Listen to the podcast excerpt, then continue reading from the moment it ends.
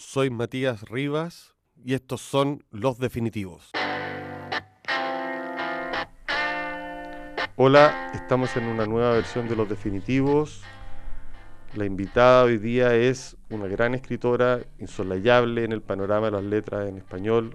Me refiero a Diamel El Tit, autora de libros como Lumpérica, Por la Patria, eh, Cuarto Mundo, El Infarto del Alma Además, eh, fue miembro del colectivo de acciones de arte SCADA, es una de las personas fundamentales como intelectual en Chile, como ensayista también, y es un gusto tenerte aquí, Diamela. Muchas gracias. Debo decir además que es Premio Nacional, que es un dato no menor, pero que la Diamela de alguna manera se lo toma con humor. ¿Cómo estás? Bien, estoy bien, gracias. Gracias por venir, Demela. Sí, me gusta mucho reencontrarme porque hacía tiempo que no conversábamos.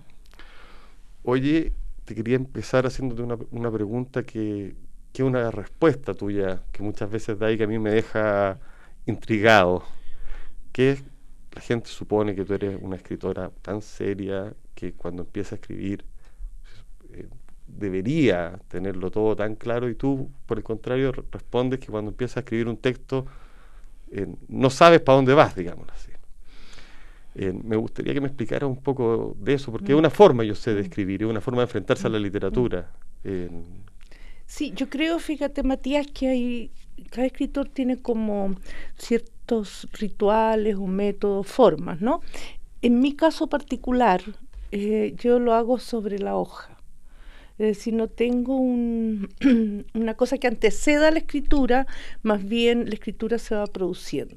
Entonces, ¿eso cuál es el punto? Que de pronto hay ciertos materiales que no, no, no puedo mm, seguir o sencillamente no están en la línea de un deseo, y hay otros que sí. Entonces, más bien dicho, yo lo sigo, yo sigo ese deseo, mm, sin mucho control sobre esos materiales, dejo que se entonces, porque en definitiva, para mí, puedo estar equivocada o no, no, yo no estoy equivocada, sino que no quiero darlo como una receta o algo mm, que la gente debe seguir.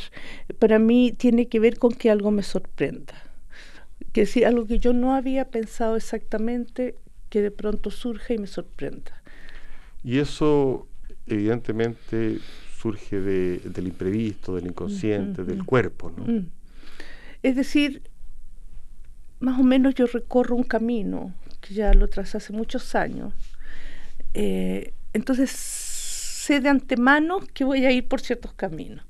Pero lo interesante es cuando tú descubres lo otro de lo mismo, ¿no es cierto? Porque hay un mismo muy amplio y cuando tú entras a lo otro de lo mismo. Entonces es, es una área que yo no había formulado antes, no lo había pensado, entonces, eh, pero claro, yo estoy en una esfera, no es que de pronto vaya a escribir. Dentro de mm, una zona iluminas una parte que no había visto. Una parte que no había visto y que es otro. ¿no? dentro de esa misma zona. Entonces, tampoco es que vaya a ser algo que nunca había que está fuera de el universo del imaginario, sino que es otro porque no estaba, no lo había abordado. Entonces, trabajo, digamos, dentro de una zona, pero sin saber qué de esa zona. Perfecto. Y haciendo un recorrido de alguno de tus mm. libros, partiendo por el primero, que debo reconocerte mm. que yo soy un fanático absoluto de que es Lumpérica, eh, que es un libro muy poético. Eh, después hay otro libro que se llama El Padre Mío, mm. El Infarto del Alma. Esos tres libros tienen, eh, bueno, esta obsesión están todos, digámoslo así, tienen la locura presente lo irracional, llamémoslo así.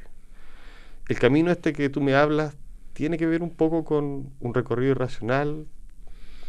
Sí, bueno, a mí me interesan las cuestiones más, más al borde. Entonces también la sensatez, yo creo que está en el centro.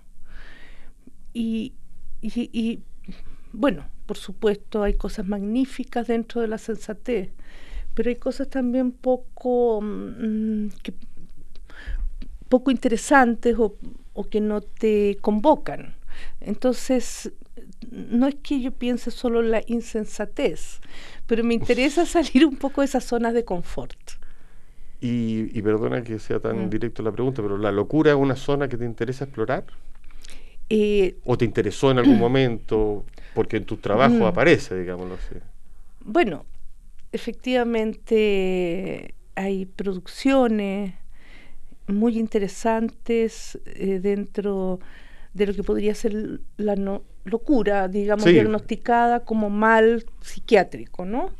Eh, efectivamente, Artaud, por ejemplo, tiene una producción que es imperativa en teatro y también en sus cartas son verdaderamente alucinantes.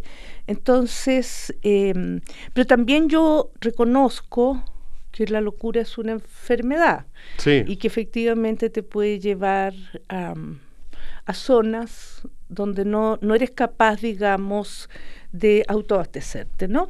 Eh, pero, pero, también se te fractura el lenguaje. Sí, el padre mío, que era este vagabundo esquizofrénico que yo mm, no podría decir que entrevisté, tampoco podría decir que dialogué, que habló, que me habló, que es otra cosa. Yo fui su, su escucha nomás, ¿no? Pero su discurso era mm, extraordinario, era poético, eh, desencajado, completamente desencajado, pero él decía lo que tenía que decir. En ese caso hablaba de los bancos, hablaba de la economía, de una manera no tradicional, no como un estudioso ni del mercado, ni un cientista político, pero prácticamente decía lo mismo. Hablaba de las confabulaciones. Eh, entonces, si tú escuchas hablas desbordadas o descentradas, eh, tienes que buscar el centro dentro de ese descentramiento, que hay un, relato, un hilo, ¿no? Entonces sí, me ha interesado, me interesa, es, ese libro a mí me mm, conmovió, el libro de él, es de él y mío. Tú en ese libro, en el prólogo, que es muy bueno, dices y mencionas como una referencia a Samuel Beckett. Sí algo pasa ahí, ¿no? también un personaje, también los vagabundos de Beckett. Sí, y Beckett mismo, su escritura llega un momento en que no se cierra, sobre todo hacia el final. ¿no? al final, el último empieza a cerrar, a cerrar. Pero, pero es una escritura, entonces hay que buscar cuál, el hilo que él sumergió en su propio libro, ¿no? Me parece muy interesante. Eh, de Amela, tú tienes una obra también de ensayística importante, donde abordas temas políticos, temas de artes visuales, y también ha abordado una cantidad de escritores como Marta Brunet, eh, José Donoso, a quien conociste, eh, bueno, hace poco escribiste de Parra, y ha escrito de Carlos Droguet. Eh, de alguna u otra manera, cuando uno lee esos ensayos y si uno conoce a esos escritores, uno se da cuenta que tienen que ver contigo de alguna manera podríamos decir, son algo así como tu tradición, ¿no? O mis contemporáneos. tus contemporáneos que estén muertos, digamos. Claro, están al lado. Están al lado. Son mis contemporáneos con, los que dialogo, ¿no? Y que también hay muchas mujeres, que después mm. podemos hablar de ellas, mm. que, ha, mm. que, has que has vuelto a dialogar, que son las la, fundadoras del feminismo. También, sí. ¿Qué relación, eh, porque tus textos no están escritos, llamémoslo así, desde el análisis académico. No. Entonces me gustaría, tal como tu narrativa tiene un cuerpo y tiene una, un descentramiento, estos textos aluden a personajes un mm. poco descentrados, escrituras mm. que están mm. de esa manera, Clarice Lispector, Jelinek, no sé, son todas mujeres o escritores que no siguen el camino convencional y que además sus escrituras no son convencionales. ¿Cómo es esa, esa relación que tienes tú con, tus contemporáneos pasados, digámoslo así? Bueno, fíjate que eh, mis contemporáneos pasados son bastante inagotables. Entonces, em, yo trato de cerrar, cerrar mi diálogo con ellos, con estos contemporáneos pasados, porque lo he pensado mucho, pero de pronto algo atmosférico me, vuelve a poner en esa dirección. Entonces, Patas de Perro no es una novela, porque es la novela la diferencia, en un momento en que muy iniciático sobre eso, es, por decirte, Foucaultiana antes de Foucault. Entonces, eh, sigo, sigo pensando eh, en ellos de manera constante por los acontecimientos también sociales, literarios, entonces no puedo terminar de leerlo. Entonces por eso están siempre al lado y, y me gusta que estén y ellos, por supuesto, la ficción extrema la ficción su función es extremar, pues si no, no tiene mucho sentido, ¿no? Desde Joyce con su viaje, con su viaje diurno, o, en fin, todos los escritores llevan un poco al límite lo real, ¿no? Em, entonces, em, eso pudiera sonar eso lo, también los hace perdurar, ¿no?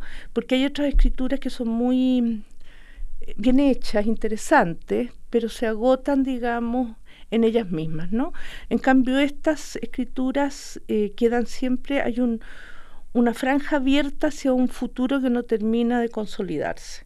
Entonces, están siempre en un presente para mí, ¿no? Y, y efectivamente, mirando para atrás, veo que ellos eh, fueron futuristas, por decirte.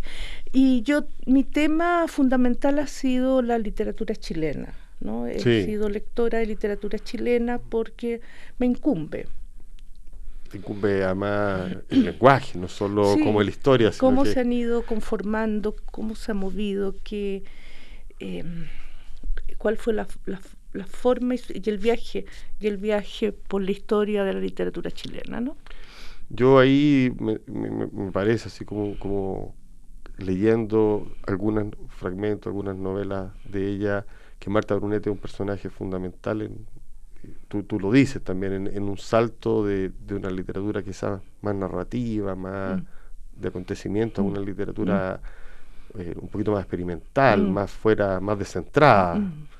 Para su tiempo. Para su tiempo, sí. Es que ella puso, yo creo que puso sobre la mesa problemáticas duras de su tiempo, ¿no? Y lo hizo del primer, de sus primeros libros, ella trabajó mucho la ironía, se, reía, se reía de las convenciones, eh, que eran convenciones masivas, no era un... Era un excéntrico un poquito, ¿no? entonces ella sí, ella era... Bueno, ella estudió profesor de castellano ella, y, fíjate que se murió dando una conferencia en Montevideo, en la Academia de la Lengua, entonces se murió en su ley, em, en su ley de escritora. Entonces, este, yo pienso que ella... Em, hizo algo muy interesante, que planteó dilemas sin em, ponerse como, sin darles solución, entre comillas, sino su trabajo fue plantear los dilemas. Hacer preguntas. Sí, pero no dar una salida o, resolver problemáticas, especialmente de la mujer, sino plantear cuáles eran las problemáticas eh, que las afectaban. Entonces, si tú miras em, Eh, aguas arriba, por ejemplo, estás viendo el problema, digamos, de un incesto mm, ambiental, no, no biológico, pero cómo se discontinúan las mujeres, cómo pasa la madre a ocupar la, la cama de la abuela, mientras la hija pasa a ocupar la cama de la madre, es decir, la discontinuidad básicamente etaria, ¿no? Y o si ves eh, María Rosa Flor de Quillén, ella se ríe de, ocupa la tradición, el burlador de Sevilla. Sí. Pero acá el burlador burlado porque eh, María Rosa es una chica muy virtuosa, virtuosa del pueblo, y el don Juan del pueblo pretende, es casada con un hombre mayor, pretende vulnerarla, acosarla sexualmente y conquistarla sexualmente, cosa que hace. Pero María Rosa se da cuenta que está todo el pueblo afuera esperando la salida de este don Juan, y ella da vuelta y se pone a gritar como que él ha querido violarla. En circunstancias, entonces todo el pueblo se ríe del burlador y ella, que es, eh, digamos, que es casada, en estamos hablando de principios del siglo XX, entonces tiene esa, esa capacidad de dar vuelta sin tener un mensaje o algo que tú puedas... Y también Tienes que leerla. Sí. Leer qué quería hacer. Claro, y también tiene un trato con el lenguaje sin tantas concesiones. Digamos sí, ella pasa un poco el criollismo después a otras formas. Y... Humo es una novela ya más... Sí, y trabaja también... Más, dura. No, ella trabaja temas duros. Por ejemplo, va una mujer que ve de esta de salud, ¿no? Curandera, curandera, de un pueblo y llega una señora vieja a, pagarle con pollo, porque trabaja, ella no trabaja la ciudad, trabaja siempre los pueblos. Y, y la curandera le dice, viene con su hijo, no le dice mi marido. Entonces, pero ¿cómo le dice? Sí, le dice, porque usted comprenderá que no puedo tener un hombre viejo para trabajar el campo. Tiene que ser un hombre joven, pues yo estoy vieja y necesito a alguien que me ayude. Entonces ella se da esas vueltas, pero, mucho antes de todo. Y por eso hay que seguir leyéndola porque es muy contemporánea. Salió hace poco por ahí un libro de entrevistas y, y de textos de ella de columna. y bien impresionante porque pone también el tema de la precariedad infantil, del cename, de, los niños pobres. muy Oye, pasando a otra cosa, te, quería decir que, me imagino que alguna impresión debes tener, más que una impresión, de que temas que, que tú llevas trabajando décadas, como la memoria y el feminismo, eh, que los empezaste a trabajar desde una zona bastante marginal, hoy día hayan pasado a ser temas nacionales, digámoslo así. Eh, y eh, me llama la atención que tú hayas tomado una posición muy como comprometida y a la vez distante, mm. o sea, mm. una, observadora comprometida, yo le mm. Porque sabes mucho de esto, o sea, es un, tema que, o sea, sabes, has leído, porque son temas, ambos a mí me parece que tienen un, alto componente intelectual, o sea, la memoria es una cuestión que, de la cual hay que aprender, y el feminismo también, hay mucho. ¿Cómo, cómo te ha tomado esta vuelta de, ambos temas? Como... Mira, yo pienso que mm, hay una, una, bueno, obvia crisis en este momento por un, un desplome institucional, diría masivo, ¿no es cierto? Donde ya prácticamente no queda nada muy en pie. Entonces, este movimiento feminista yo diría que es lo único eh, que abre preguntas, un campo de preguntas, ¿no? Eh, yo sé, por supuesto, que hay diferencias eh, notorias entre grupos, ¿no? Eh, pero eso no está mal porque tampoco se trata de generar... está bien, yo encuentro Claro, que no se trata de generar militares, ¿no? Ni homogeneidad. Sí, no, no, no. Me parece bien la diferencia. Bueno, porque uno puede discutirla, pero también aprender, ¿no? Pensarla, pensarla te da un trabajo mental interesante. Entonces a mí me ha parecido bastante, bastante bien, me ha parecido bastante bien el movimiento, creo que es valioso. Em, y de repente me han invitado a cosas, pero yo siento como, me siento como una reliquia también, porque... ¿Cómo se te ocurre? como reliquia, porque en verdad que llevo años y en el campo literario, acuérdate que estuve organizando también el primer congreso, sí. el 87, eso hace ya más, de 30, más de 30 años, eh, para pensar, digamos, el sujeto mujer, o sea, la escritora, ¿no? Como productora. Y, después yo repensé, porque tú sabes que uno siempre tiene que repensar lo que piensa, y me di cuenta que si bien estuvo muy bien ese congreso, mm, a la larga eh, se generó en el ambiente una resegregación, porque por un lado quedaron las escrituras de mujeres, literatura de mujeres, y por otro lado la literatura. Entonces ese movimiento que era buscando restaurar una presencia y una producción, eh, se transformó en una nueva segregación porque efectivamente yo nunca he pensado mm, que todas las escritoras sean iguales. Hay escritoras que tienen muchas diferencias, hay escritoras muy solventes, otras no, que no tienen esa solvencia. Entonces, por decirlo de otra manera, no basta ser mujer, ¿no? Eh, tampoco basta ser hombre, nada garantiza. Entonces hay que ver siempre, siempre pensé en una democratización de los espacios, pero se produjo una nueva segregación, porque si tú piensas escritura de mujeres o literatura de mujeres y literatura, entonces la literatura queda nuevamente en, el, en el área de lo masculino. Entonces es muy complejo porque tú tienes que jugar con todas las fuerzas em, históricas, ¿no? Para pensarlas más finamente, más complejamente, etcétera. Yo, esto es algo que, mm. que yo igual creo que la aparición de de ciertas autoras que, que son que son estos héroes de, este, Mm. de estos Mm. movimientos, sí ha ido siendo integrado, fíjate, por, por la literatura. O sea, Mm. si alguna vez no lo estuvieron, por decirlo de Mm. alguna manera, Mm. el hecho de que, o sea, hoy día eh, he escuchado hablar de Mercedes Valdivieso, que hace muchos Mm. años que no escuchaba Mm. hablar, por decirte La algo. del 50. sí. Claro, en- han aparecido, Mm. en- y eso me parece a mí valioso como, como hombre y como lector, Mm. digámoslo así. Mm, mm. Una, una cosa que, que yo reconozco en ti, porque te conozco, es, es que eres una lectora devoradora, Diamela, o sea, te encanta leer. Sí. Y Bueno, a ti también. sí, a mí también, pues si co- compartimos esa fascinación.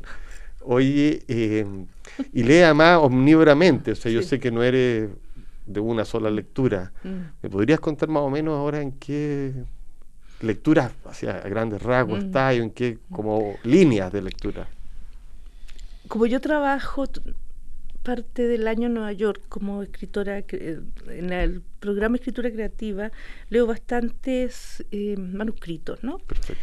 Estoy siempre leyendo manuscritos y eso es también tiene un- una cosa fascinante.